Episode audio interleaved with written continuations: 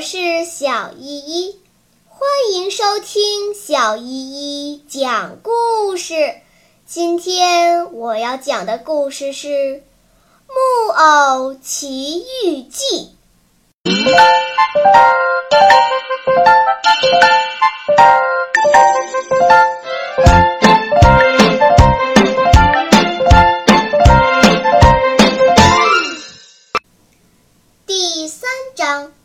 匹诺曹来了。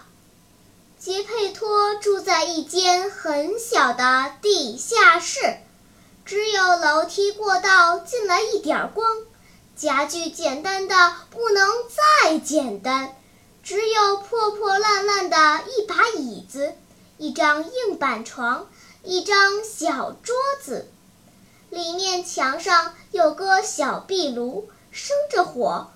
可炉子里的火是画出来的，火上面有个锅子，锅子也是画出来的，锅子上面热气腾腾，热气同样是画出来的，可画的跟真的一模一样。杰佩托一回家，马上拿起工具，动手就刻他的木偶，给他取个什么名字好呢？杰佩托自言自语说：“我就叫他匹诺曹吧，这个名字会给他带来幸福。我知道有一家人，他们全家都叫匹诺曹，爸爸叫匹诺曹，妈妈叫匹诺曹，孩子们叫小匹诺曹，他们生活的很幸福。”杰佩托给木偶取了好听的名字，就埋头干起活来。一下子就给他刻出了额头和头发，刻出了脑门，刻出了眼睛。眼睛刚刻好，他就发觉这两只小眼睛自己咕噜噜地动起来，接着一眨不眨地瞪着他看。杰佩托被这段木头的眼睛瞪得受不住了，生气地说。木头傻眼睛，干嘛瞪着我？木头没有回答他。做完眼睛，又做鼻子。鼻子刚做好，它就开始长起来，长啊长啊长啊，才几分钟，已经变成一个很长很长的长鼻子了。那个鼻子不停地长，没完没了地长下去了。做完了鼻子，做嘴巴，嘴巴还没做完，就马上张开来笑了。别笑，杰佩托生气地说。可他这句话像是对着墙说的。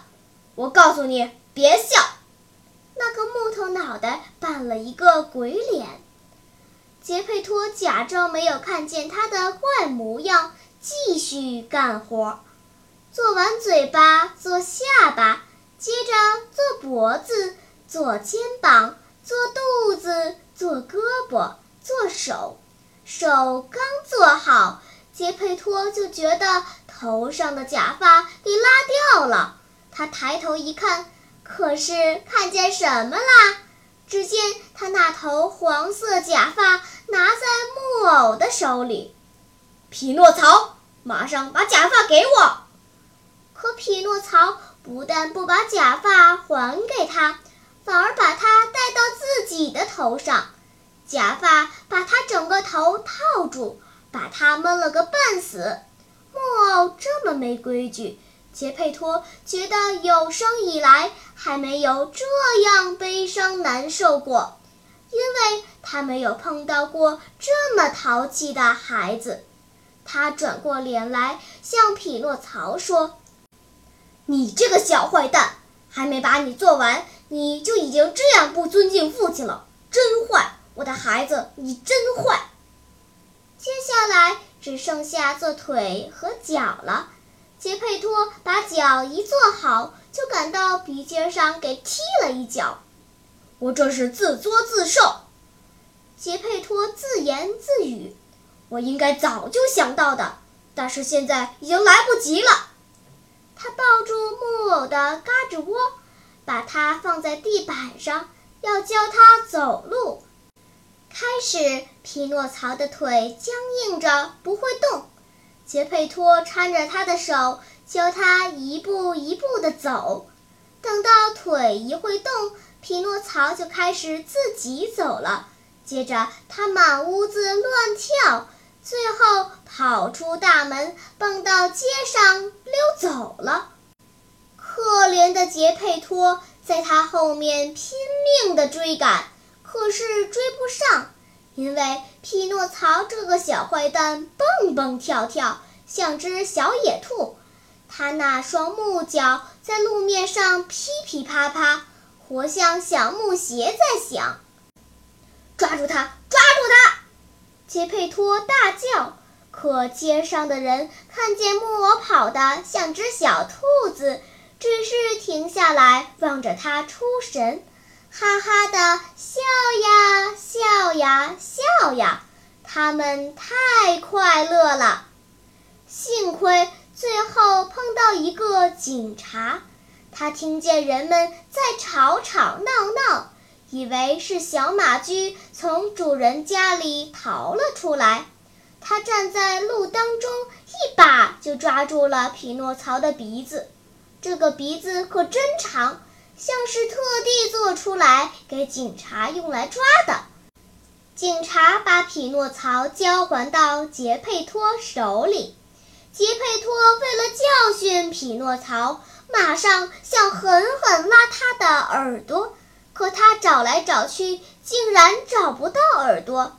原来他忘了给他做一对耳朵。杰佩托抓住木偶的颈背，他又把他带回家，同时摇着头吓唬他说：“咱们现在回家，到了家我一定要好好惩罚你一下。”匹诺曹听他这么说，马上躺倒在地上，赖在那里不肯再走了。